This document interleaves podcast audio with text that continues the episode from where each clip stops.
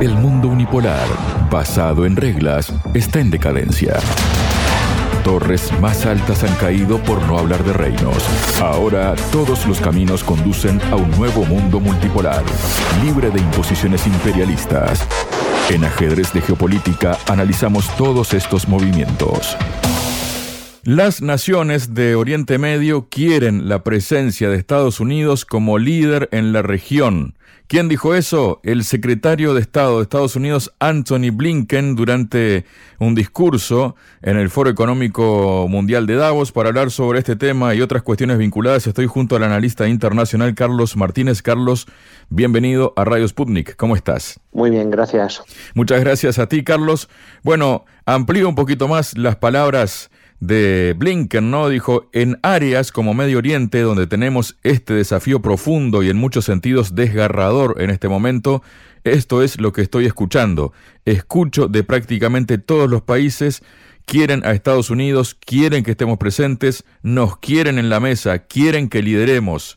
¿Qué nos dices de todo esto? ¿Es verdad? ¿Es posible? ¿Es así, Carlos? Hombre, ha dicho de casi todos los países, pues mienten porque hay que recordar que ahora mismo Estados Unidos está bombardeando Yemen, está teniendo conflictos con Siria, tiene unas bases ilegales que parece ser que la van a desocupar debido a la presión bélica, tiene unas pésimas relaciones con Irán, es decir, no es verdad que todos o casi todos, y he dicho los casos más evidentes de enfrentamiento con Estados Unidos, pero hay otros países que no tienen muy buena relación con Estados Unidos. Ellos pues oyen lo que quieren oír, hablan con quien quiera hablar con ellos, que no son todos los países, y pueden sacar esa conclusión y pueden lanzar a la opinión pública. Yo creo que la opinión pública, a pesar del monopolio de los medios de información, empieza a ver las grietas de este discurso que por mucho que lo repitan en todo el medio de comunicación no aguantan ningún sentido crítico. No puede ser que todos los países de Oriente Medio quieren la presencia de Estados Unidos y que lidera allí las operaciones entre comillas de paz cuando a su vez, y todos lo sabemos, Estados Unidos es cooperador necesario con el genocidio que se está cometiendo en Palestina por parte del régimen israelí. No puede ser eso. Los palestinos seguro que no quieren que Estados Unidos lidere, él lidere unas supuestas operaciones militares o diplomáticas de paz cuando está armando, está defendiendo al régimen genocida de Israel. No puede ser. Desde luego, ni aun, como digo yo, ni aun teniendo todo el monopolio de la comunicación del mundo, pues estas palabras de Bingen pues, no pueden resistir ningún análisis crítico por parte de la ciudadanía occidental.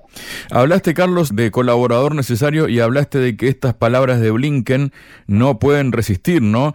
Blinken dijo otras cosas a propósito de esto, calificó de devastadora la situación en la franja de Gaza y añadió, tiene que haber y hay otra manera que responda a las preocupaciones y preguntas más profundas de Israel.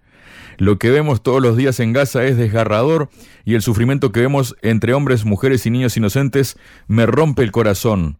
¿Le rompe el corazón? Le rompe el corazón Puede ser, yo no lo digo que no le puede romper el corazón a Blinken, como no le puede romper el corazón a ninguna persona que sea medio normal. Es decir, lo de Gaza no es, es inasumible por cualquier persona que se llame, se tenga por tal. Lo que pasa es que le rompe el corazón, pero no hace nada para detenerlo. Al contrario, en cuanto le, da soporte militar a Israel, le vende armas, le, le trata como un al más privilegiado de sus aliados, pues está cooperando en esa situación que le rompe el corazón. A mí me recuerda mucho esto cuando Franco, que se hinchó a firmar penas de muerte de españoles patriotas, decía que cada vez que debéis firmar una pena de muerte lloraba. Pues esto es algo similar. Esto es algo similar. Es decir, te romperá el corazón, pero tú estás colaborando en el genocidio de un pueblo y del asesinato de miles y miles de mujeres y niños totalmente inocentes. También le envió un mensaje al pueblo palestino, ¿no? Destacó que el pueblo palestino, a pesar de la necesidad de que tenga su propio Estado, debe vivir en una asociación con Israel. Por ese motivo, la autoridad palestina tiene que trabajar con el apoyo y con la ayuda de Israel, no con su oposición activa, porque incluso la autoridad más eficaz va a tener muchos problemas si tiene una oposición activa a cualquier gobierno israelí. ¿Cómo ves esta postura o esta visión que tiene de todo esto? Pues llevamos con este tipo de postura, este tipo de políticas desde los acuerdos de Camp Davis y, y mira dónde estamos, que la mayor matanza cometida por sionistas contra palestinos ha sido estos días, después de, no sé, que 20, 30 años, no, no, recuerdo muy bien los primeros acuerdos de paz de Oslo. Lo que ocurre es que teóricamente muy bonito decir esto, pero en la práctica no se puede implementar. No se puede implementar porque una población colonial dominante, que son los sionistas, y una población colonizada y dominada y expulsada, que son los palestinos palestinos. Decir que colaboren los oprimidos con los opresores, pues no se puede decirlo, queda muy bien, ¿no? Pero no, no se puede encajar en la vida real. Aquí se está hablando mucho de los dos estados, pero imaginar dos estados que es la minúscula franja de Gaza y la minúscula Cisjordania, que encima no tienen comunicación directa, sino que te dependerían, como está diciendo Blinken, dependerían totalmente del régimen sionista. Aquí la única solución es un Estado, pero que yo estoy convencido, vamos, es así, que el problema de un único Estado para Palestina, lo que formaría Palestina, lo que es Israel hoy en día, sería una sociedad democrática en el cual todas las personas tuvieran los mismos deberes y derechos independientemente de su fe o pertenencia étnica. Y claro, aquí lo que no quieren eso son los sionistas, que quieren una nación pura, de gente por razones ideológicas, quieren una teocracia con una forma, digamos, con una teocracia, aunque tenga cierta forma de, de sistema parlamentario occidental. Pero lo que impide en el fondo, como digo, es esta cooperación, es la postura del colonizador frente al colonizado. Y no puedes pedir al oprimido que colabore con el colonizador. Carlos, justo estabas hablando del tema de los dos estados, ¿no? Porque hizo unas eh, declaraciones el jueves, precisamente Netanyahu, diciendo que se opone al establecimiento de un Estado palestino en cualquier escenario de posguerra y dijo que Estados Unidos está al tanto de su actitud. En todo acuerdo futuro, sostuvo Israel, necesita controlar la seguridad en todo el territorio al oeste del Jordán. Es lo que venías manifestando, ¿no? Y que una vez más deja constancia de eso Netanyahu, ¿no? Aquí lo que se demuestra es que la querella que ha interpuesto Sudáfrica en la Corte Penal Internacional tiene mucho fundamento. Se requiere, como estábamos viendo estos días, dos elementos para reconocer esta actuación como genocidia. Un objetivo, que es eliminar físicamente o poner en condiciones muy difíciles a todos un miembro de una población por razón de pertenencia a un pueblo o religión. Y el otro, que es el elemento subjetivo, que es con el fin de expulsarlos o acabar con ellos físicamente. Estas palabras lo dicen claramente. Aquí una población nativa, que es Palestina, que ocupaba ese territorio, y Netanyahu no quiere ningún Estado, ningún tipo de organización y quiere solo controlar ese territorio. La única forma que lo puede hacer, expulsándolo o asesinándolos. De manera que ellos mismos se reconocen como genocidas, ¿no? Y la única, digamos, el único, único argumento que tienen en su defensa es decir que fuimos víctimas del genocidio. Pues sí, los judíos fueron víctimas del genocidio como fueron los gitanos, como fueron los eslavos, como fueron comunistas, como fueron serbios, etcétera, etcétera. Pero eso no indica nada, indica la historia de un pueblo, que aparte el pueblo judío no es el pueblo sionista, y hay muchas víctimas del holocausto que se declaran totalmente antisionistas y que reconocen como genocidio lo que está ocurriendo ahora en Gaza y en Cisjordania. De forma que ellos mismos eh, han trazado un plan y eh, crear un Estado que no solo, además miente también, porque dice, habla de la seguridad desde el río Jordán hasta el mar, copiándose el lema de los palestinos, pero es que también han ocupado Cisjordania, tienen ocupado los altos del Golán, tienen ocupado una pequeña parte del territorio del Líbano, las granjas de Siba, de manera que no es verdad encima, que ellos cada vez tienen mayor mayor competencia territorial y cada vez están ampliando su área de ocupación vía militar violenta. Y yo creo que, vamos, de las fronteras que se reconoció la ONU hasta ahora, dice mucho que no es un problema de seguridad, sino es un problema de expansión y de eliminación de la población nativa. Reaccionó Carlos a estas palabras. Estados Unidos, el portavoz del Consejo de Seguridad, John Kirby, comentó que obviamente lo vemos de otra manera. Dijo también que Biden no dejará de trabajar para conseguir una solución con dos estados. Esto también Estados Unidos lo viene diciendo durante mucho tiempo, ¿no? Pero ¿esto es un discurso de cara a la galería o realmente Estados Unidos es que piensa de esta manera? Bueno, Estados Unidos puede pensar de la forma que quiera cada una de sus administraciones, que además no dudo yo que pueda pensarlo, pero estamos como he dicho hace, hace unos minutos, es decir, ellos piensan que era mejor que se están pasando en Gaza, que habría que buscar una forma política para los palestinos, pero si eso no va acompañado de una presión cierta y real sobre el régimen sionista, pues da lo mismo los pensamientos que tenga y las palabras y el discurso al exterior. De lo que se trata, por ejemplo, yo estoy recordando que el régimen de apartheid de Sudáfrica se acabó por la presión de todos los países a los cuales se sumaron al final los países occidentales. Pero en este caso de Israel, por la mala conciencia que tiene, sobre todo Alemania, pues no hay ninguna presión sobre Israel, con lo cual los gobernantes occidentales podrán pensar como en este caso los estadounidenses, cualquier cosa del régimen israelí, pero si no toman ninguna medida de presión, esos pensamientos se quedan ahí, en unas buenas intenciones interiores, pero la verdad que de hecho están reforzando al régimen israelí y dando apoyo, como lo estamos viendo ahora, al genocidio contra el pueblo palestino.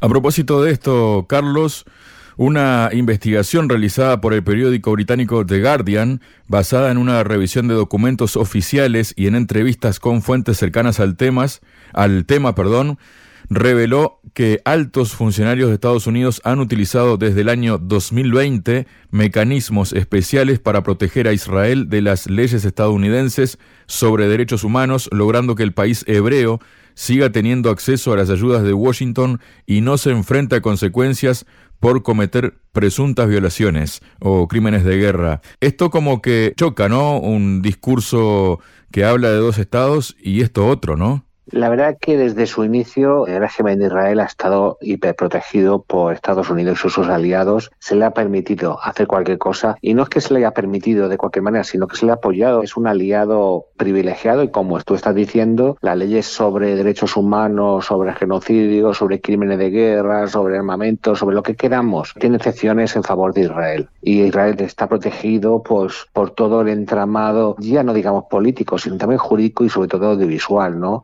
Cuántas películas vemos de Hollywood que en el cual los buenos, digamos, siempre son miembros sionistas o judíos y los malos son árabes o rusos o latinos. Es decir, es todo un sistema en protección a una minoría, que la historia sea muy dura con esta, con esta época de la historia. La historia va a ser tan dura con el régimen de Israel actual como lo está siendo hoy en día la historia con el régimen nazi, fascista o franquista. Igual de duro va a ser, no, me cabe ninguna duda. Lo que pasa que lo que ocurre es que yo mucho me temo que tienen que cambiar mucho las tornas para que se exijan responsabilidades penales como una especie de juicio de Nuremberg a las autoridades sionistas. De todas maneras, la Corte Penal Internacional de la Haya tiene estos días un problema muy importante porque realmente esta Corte Penal Internacional ha sido siempre un instrumento que ha favorecido a los países occidentales, especialmente Estados Unidos, con la paradoja que Estados Unidos no se somete a su jurisdicción. Se han protegido la política estadounidense cuando Estados Unidos no reconoce ese tribunal. Y, se demuestra cuando dictó una orden de más ni menos detención contra el presidente ruso Vladimir Putin por evacuar niños de una zona de guerra. Bueno, tras estas órdenes tan disparatadas y tan parciales, claro, ahora se encuentran con un problemón, que es que si han hecho eso con Vladimir Putin, ¿qué tenían que hacer con Netanyahu? Vamos, si a Vladimir Putin lo detienen por los niños, a Netanyahu directamente tenían que enviarlo a la OCA como medida, digamos, cautelar, como si un juicio en un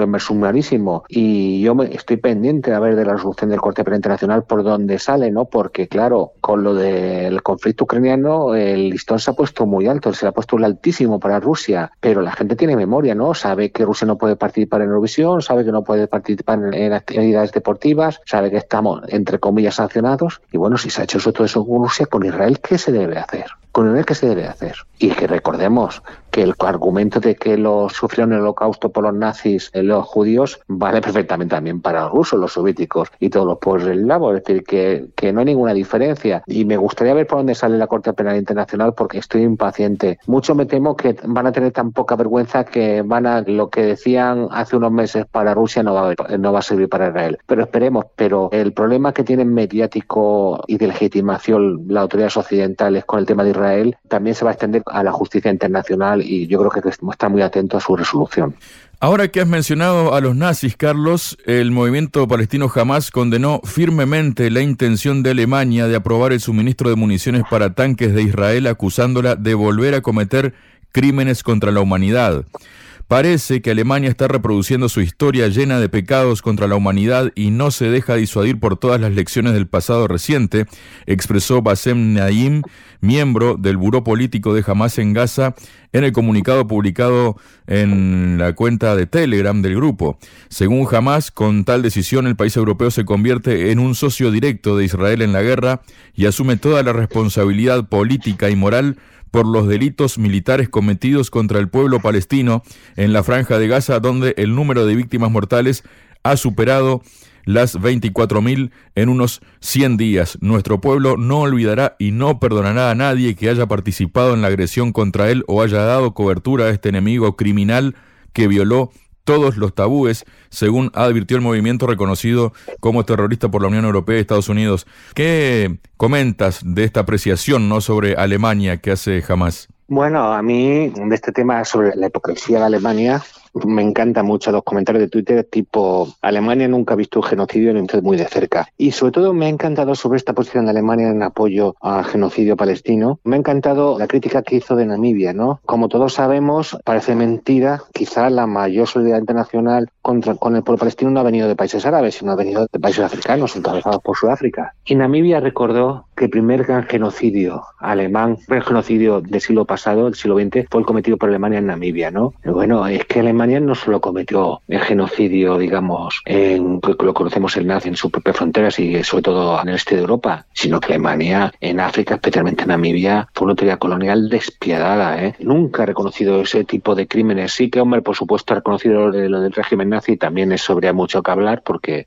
muchos de sus funciones, muchos autoridades nazis fueron reconvertidos en oficiales, digamos, y gente del gobierno del Alemania Occidental y de la OTAN, pero que Namibia la recordó a Alemania y dice, bueno, tenéis un pasado también de genocidio que no habéis reconocido nunca. ¿Cómo vais a reconocer el que está cometiendo Israel contra Hamas? Y yo creo que Hamas y el pueblo palestino en general debía estar muy atento y debía observar muy bien, primero, quiénes países le están apoyando, qué movimientos le están apoyando, y me refiero sobre todo a Yemen y a, Hezbollah, y la manifestación y muestra de solidaridad de personas y de gente en todo el mundo que no tienen que ser ni de origen palestino, ni tienen que profesar la fe musulmana, sino que simplemente tienen que ser personas. Y tiene que darse cuenta jamás que jamás lo sabe, porque jamás no son un movimiento terrorista, diga lo que diga la autoridad europea. Jamás sabe que sus aliados son la gente que respeta los derechos humanos, que respeta la vida de todos por igual, que da lo mismo la vida de un palestino que un israelí, y sabe que su red de apoyo de Palestina es transversal a todo el mundo, independientemente de nacionalidades, fes o ideologías. Carlos, luego ha hecho unos comentarios el ministro de Asuntos Exteriores de Rusia, Sergei Lavrov, denunciando el doble rasero hacia la operación militar especial rusa que contrasta con la actitud del mundo hacia los ataques de Israel contra la franja de Gaza. Lavrov señaló que Yair Lapid, cuando era primer ministro de Israel, decía sobre la operación militar especial rusa que es inaceptable que se usen armas indiscriminadamente cuando sufren civiles inocentes. Es un crimen de guerra. Sin embargo, cuando empezó la guerra entre Israel y Hamas, las autoridades del país hebreo calificaron de tragedia de la guerra el uso de armas pesadas y un número sin precedentes de víctimas civiles, especialmente niños en el conflicto, según indicó el canciller ruso.